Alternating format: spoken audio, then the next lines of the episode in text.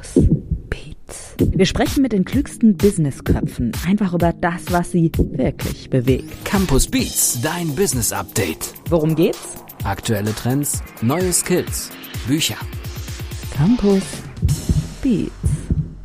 Ja, und damit ein herzliches Willkommen zu einer neuen Folge von Campus Beats, dein Business Update und auf das heutige Gespräch freue ich mich sehr. So viel muss ich schon mal sagen, weil es um ein Thema geht, das ich sehr, sehr interessant finde, weil ich ja im Unternehmens-, im Businessbereich sehr, sehr äh, großes Interesse habe, ja, wie überhaupt so die Philosophie von Unternehmen aussieht. Und ich möchte aber jetzt nicht so viel vorwegnehmen. Ich möchte erstmal meinem, ja, Podcast-Gast heute und äh, Autor eines tollen Buches vorstellen. Und zwar ist das der Professor Dr. Franz Rudolf Esch. Herr Professor Dr. Esch, schön, dass die da sind. Ja, Herr Hildebrand, vielen Dank. Ich freue mich auf den Podcast.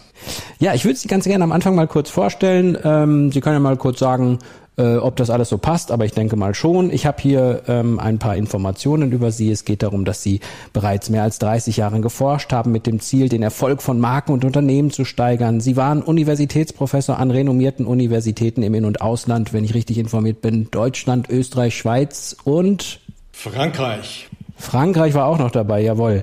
Sie haben eine Unternehmensberatung, eine gleichnamige, und äh, haben über 1000 Publikationen, wissenschaftlichen Top-Journals bis zu Wirtschaftsmedien, FAZ, Harvard Business Manager. Da könnten wir einiges noch weiter erzählen mit Auszeichnungen. Erstmal bin ich froh, dass Sie als Mensch zu Gast hier sind bei uns in der Podcast-Folge. Äh, ich freue mich auch. Vor allen Dingen freue ich mich, dass wir zur Sache kommen. Ne? Basking in Reflected Glory ist nicht so mein Ding. Ne? Ja, ein bisschen muss das sein am Anfang. Wir wollen ja nur die Hörer orientieren und ein kleines bisschen sie hochleben lassen. Aber das ist ja auch jetzt nicht so wichtig. Also wir wollen über den Titel Ihres Buches sprechen. Dieser Titel heißt Purpose und Vision. Vielleicht können wir direkt mal ins Eingemachte gehen, Herr Professor Dr. Esch. Beschreiben Sie mal diese beiden Begrifflichkeiten. Was machen diese beiden Begrifflichkeiten für Sie aus? Ja, also zunächst einmal vielleicht einen Schritt vorweg. Für mich sind Purpose und Vision wirklich die wesentlichen Leitplanken eines Unternehmens. Und äh, ich bin überzeugt davon, dass jedes Unternehmen einen Zweck und ein Ziel braucht. Und der Purpose ist der Unternehmenszweck. Da geht es eigentlich um den Riesen for Being für das Unternehmen. Und der Purpose zeigt also somit, warum es ein Unternehmen gibt und was es am Ende des Tages treibt. Ich gebe Ihnen mal ein Beispiel. Der Purpose von 3M lautet to solve unsolved problems innovatively. Und das tun alle im Unternehmen jeden Tag, Probleme für den Kunden auf innovative Art und Weise zu lösen. Der Purpose von The Walt Disney Company lautet to make people happy und alles, was sie rund um die Disney-Welt erleben, ob sie in einem Park sind, einen Film sehen, mit den Figuren spielen oder einen Comic lesen, geht genau in die Richtung. Das macht das Unternehmen aus. Und dieser Purpose soll im Kern dauerhaft gültig sein. Und das ist ein großer Unterschied zur Vision.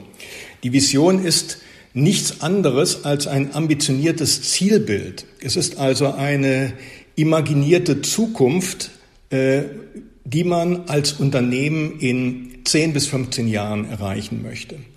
Und äh, eine solche Vision kann beispielsweise sein, dass man Digital Leader in einer Branche wird, oder dass man beispielsweise die Nummer eins beim Kunden wird oder wie bei einem B2B-Unternehmen, für das wir gearbeitet haben, das als Zulieferer in der Automobilindustrie unterwegs ist und äh, zum Ziel hat, weltweit mit mindestens einem Teil in jedem Auto zu sein. Kurzum, die Vision muss erreichbar sein. Wenn Sie die eine Vision erreicht haben, dann geht es äh, braucht es ein neues Zielbild und das ist der wesentliche Unterschied zwischen einer Vision und einer Mission. Jetzt haben Sie natürlich mit 3M und äh, Walt Disney zwei Unternehmen genannt, die natürlich einen Purpose haben, der über allem steht und was super formuliert ist und was jedem eingängig ist. Das hat aber natürlich nicht jeder. Ist das auch ja so vergebenes Potenzial, könnte man sagen, wenn man das nicht klar definiert hat? Das ist absolut äh, vergebenes Potenzial, weil zum einen äh, stellen sich mal ein Schiff äh, auf hoher See vor äh, bei turbulenten Gewässern. Äh, wenn wir das auf Unternehmen übertragen, dann sind die äh, turbulenten Gewässer die wandelnden Märkte, die ständig wechselnden Kundenanforderungen, neue Technologien, Wettbewerber und so weiter. Und um jetzt durch diese turbulenten Meere sich navigieren zu können, wird man sich als Seefahrer an dem Polarstern orientieren. Der gibt die Richtung vor, der zeigt einem, wo man ist. Äh, man kann sich an ihm orientieren. Und das ist eben der Zweck. Und äh, jedes Schiff muss irgendwann mal in einen Hafen einfahren, sich überlegen, in welchen Hafen möchte ich denn fahren. Und äh, der Hafen ist dann die Vision. Und wie Seneca schon so schön gesagt hat, wenn ein Captain nicht weiß, welchen Hafen er ansteuern möchte, dann ist kein Wind der richtige. Also braucht das jedes Unternehmen. Und wenn ein Unternehmen keine Purpose und keine Vision hat, dann lässt es Chancen aus. Das ist übrigens auch messbar. Äh, wir konnten also feststellen, dass äh, Unternehmen mit einer klaren Mission und Vision wesentlich erfolgreicher unterwegs sind als Unternehmen, die keine Mission und Vision oder keinen Purpose und keine Vision haben. Wer ist denn Ihrer Meinung nach im Unternehmen dafür zuständig, dass diese dieser, diese Leitdefinition da ist? Das ist absolut eine äh, Top-Management-Aufgabe. Vision und Purpose ist Chefsache und äh, der Impuls muss vom Top-Management ausgehen, also von der Geschäftsführung und den Vorständen. Das ist, glaube ich, wesentlich, dass man sieht, dass man diese Leitplanken für ein Unternehmen braucht. Jetzt gibt es natürlich auch ja, so ein bisschen den Fokus darauf und es gibt vielleicht auch einige, die sitzen im Aufsichtsrat, es gibt einige Großaktionäre, die sagen, also das Einzige ist mal, dass das Unternehmen Geld verdient, das ist mal der einzige Zweck, den es erfüllen muss. Wie geht man dann mit solchen Menschen um, um denen klarzumachen, nee, das ist halt nur ein Teil davon? Nun, zunächst einmal haben die natürlich recht. Denn äh, Aufgabe jedes äh, Top-Managers oder jedes Firmeninhabers ist es, den dauerhaften Unternehmenserhalt sicherzustellen. Und äh, die wenigsten Unternehmen werden ja in Deutschland älter als äh, 100 Jahre. Das sind gerade mal 1,5 Prozent aller Unternehmen. Also muss man sich auch fragen, was haben die anderen falsch gemacht? Und zum dauerhaften äh, Unternehmenserhalt gehört es einfach, dass man auch Gewinne macht. Ich habe mal mit Reinhold Wirth zu dem Thema zusammengesessen und äh, er meinte zu mir äh, äh, ganz kurz und knapp, Wachstum ohne Gewinn ist tödlich. Und natürlich hat er recht damit. Jedes Unternehmen braucht Gewinn, aber der Gewinn alleine reicht natürlich nicht aus, um die Mitarbeiter zu äh, äh, motivieren. Der Gewinn alleine reicht nicht aus, dass sie Kunden gewinnen. Der Gewinn alleine reicht nicht aus, dass sie eine Legitimation in der Gesellschaft haben. Und es ist ganz wichtig für die Mitarbeiter, dass sie wissen, wofür sie sich anstrengen und äh, und laufen. Sie brauchen Sinnstiftung bei der Arbeit und sinnstiftende Arbeit und sie wollen ihren Wertbeitrag sehen. Und deshalb ist der Purpose natürlich auch besonders wichtig, aber auch die Vision, wo möchte man hin? Weil auf der einen Seite bestimmt der Purpose das Spielfeld, in dem sich das Unternehmen bewegt. Also Walt Disney macht nur das, äh, womit man Menschen äh, glücklich machen kann. Zum Zweiten lenkt er das Denken und Handeln der Manager. Also bei 3M überlegt man sich ständig, wo es Probleme gibt, die man lösen kann und was man als Unternehmen dafür leisten muss. Äh, es ist sinnstiftend äh, für die Mitarbeiter und natürlich ist es eine License to Operate, also eine Rechtfertigung und eine Legitimation des Unternehmens für die Gesellschaft. Und das wird heutzutage immer wichtiger und deshalb ist das natürlich zu kurz gesprungen, würde ein Aufsichtsrat sagen, äh, lass uns nur über Gewinn nachdenken. Das ist nicht mehr zeitgemäß und ist auch einfach falsch, weil wir wirklich wissen, dass Unternehmen, die so handeln, wie ich es gesagt habe, einfach erfolgreicher unterwegs sind, also auch mehr Gewinn machen.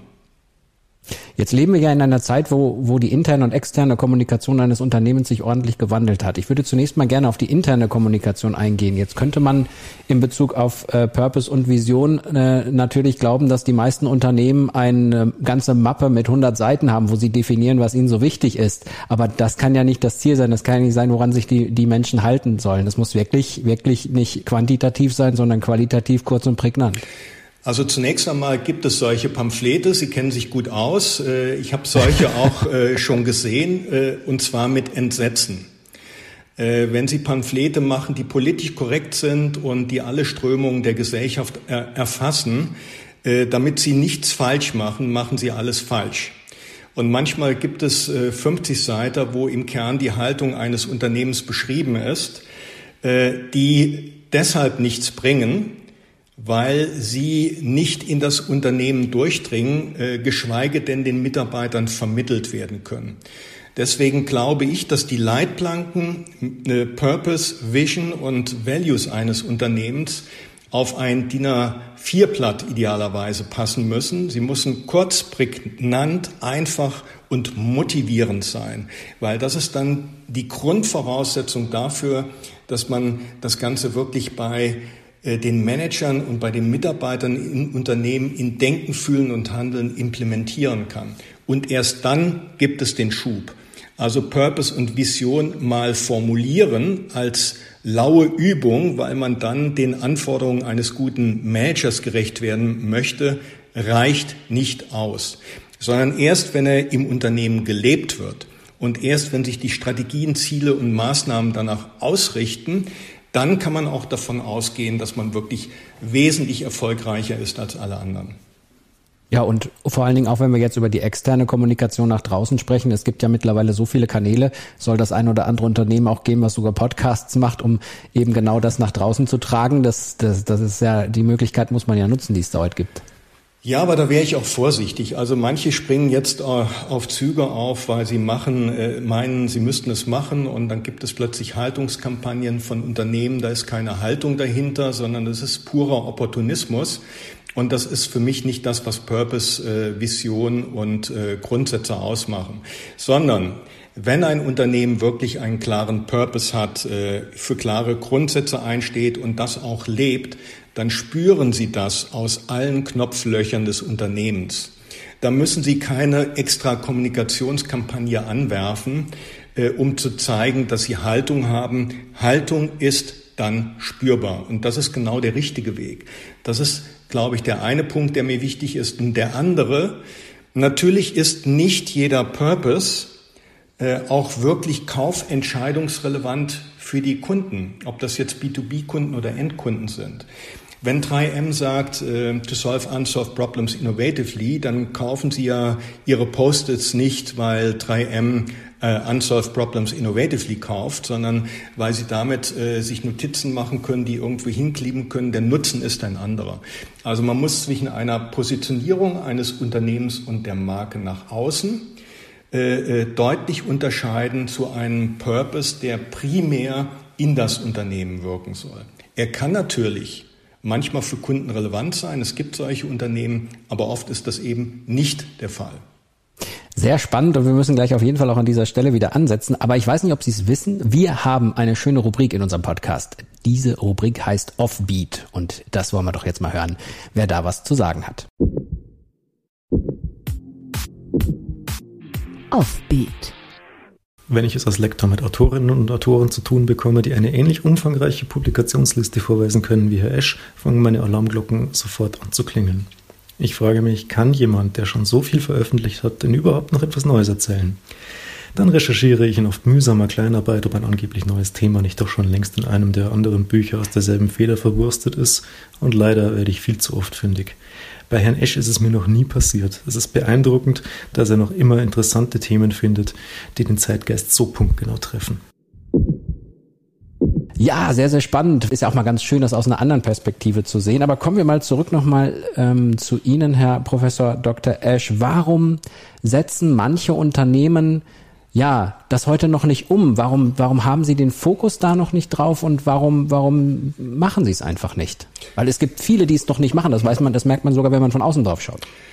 Ja, da haben Sie recht und äh, dafür gibt es wahrscheinlich unterschiedliche Ursachen. Äh, die alle aufzuzählen würde zu lang dauern. Ich greife mir mal zwei aus meiner Sicht wesentlich heraus. Ich glaube, dass das eine ist, dass, äh, dass viele Manager äh, Getriebene in einem Hamsterrad sind. Ne? Durch die ständigen Veränderungen reagieren sie äh, auf Veränderungen im Markt und sie haben aber im Kern sie sitzen nicht im Driver-Seat der Veränderung, sondern sie reagieren darauf. Und weil sie sich dann um das Dringliche kümmern, kümmern sie sich oft nicht genug um das Wichtige. Und das Wichtige heißt, dass man sich hinterfragt, einen Schritt zurückgeht, vielleicht einen olympischen Standpunkt einnimmt, um sich den wirklich wichtigen Dingen im Unternehmen zu widmen. Und dazu gehören für mich ganz klar Purpose, Vision und Grundsätze, die man auch regelmäßig hinterfragen sollte, gerade wenn sich äh, die Märkte und die Technologien und die Kundenanforderungen laufend ändern. Das ist sicherlich der eine Punkt.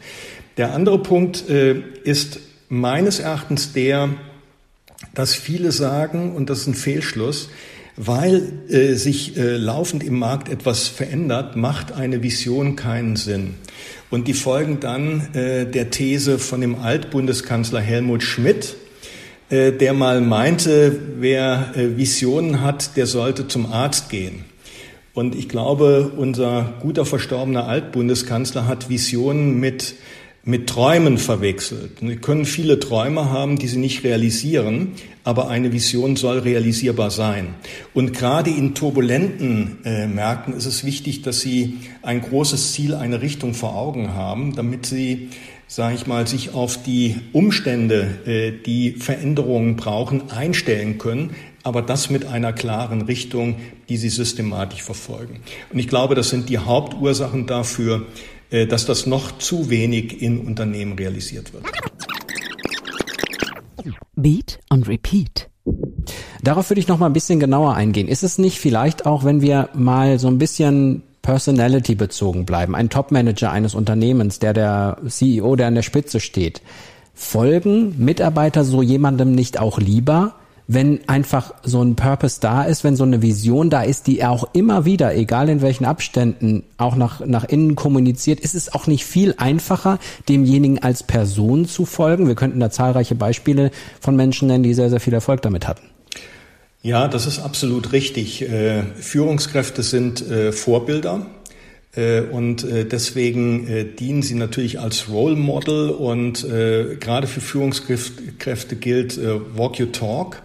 Äh, also das, was man sagt, sollte man auch tun. Äh, und äh, da ist es, glaube ich, auch besonders wichtig, dass man immer und immer wieder sagt, warum gibt es das Unternehmen, was treibt uns, wo wollen wir hin und wie können wir das vor allen Dingen auch gemeinsam erreichen. Das ist, glaube ich, wichtig, um alle Mitarbeiter mitzuholen, wirklich ins Boot zu holen, äh, damit man auch gemeinsam an den Fortschritten und gemeinsam an den Erfolgen für das Unternehmen arbeiten kann. Und es gibt wirklich sehr, sehr viele äh, erfolgreiche äh, Vorstandsvorsitzende, Unternehmensinhaber oder Geschäftsführer, die genau das eben gemacht haben, dass sie zu Beginn ihrer Zeit wie Elmar Degenhardt von Continental äh, zu Beginn ihrer Zeit wie Alain Caparros von der Rewe Group wirklich gesagt haben, wir bestimmen zunächst äh, äh, Purpose, Vision und Values. Und setzen das dann wirklich auch konsequent um. Und das waren auch die Frontrunner, also die, die vorangegangen sind bei diesen Themen. Und ich habe das auch bei der BASF bei Herrn Hambrecht erleben können und bei vielen, vielen anderen. Reinhold Wirth ist sicherlich auch ein Beispiel dafür, der äh, äh, wirklich beseelt war von bestimmten Visionen und die dann auch in dem Unternehmen auch ganz klar umgesetzt wurden. Und das zeigt, welche Schubkraft es gibt, wenn sozusagen Purpose, Vision von dem Top-Management wirklich getragen und gelebt wird. Das ist durch nichts anderes zu ersetzen, finde ich. Wenn mal jemand wechselt, gerade in der Führungsetage, wenn da mal jemand anders kommt, der sollte nicht den Fehler machen, das einfach abzutun und zu sagen, das ist nicht so wichtig oder es geschweige denn sogar anzupassen, oder? Das will ich so nicht sagen. Also ich glaube, äh, dass, äh, dass äh, die Haltung eines Unternehmens auch immer mal wieder auf den Prüfstand gestellt werden muss. Auch die Vision eines Unternehmens. Warum ist das? Das so. Das ist im Kern wie bei uns Menschen. Wir entwickeln uns ja auch laufend weiter.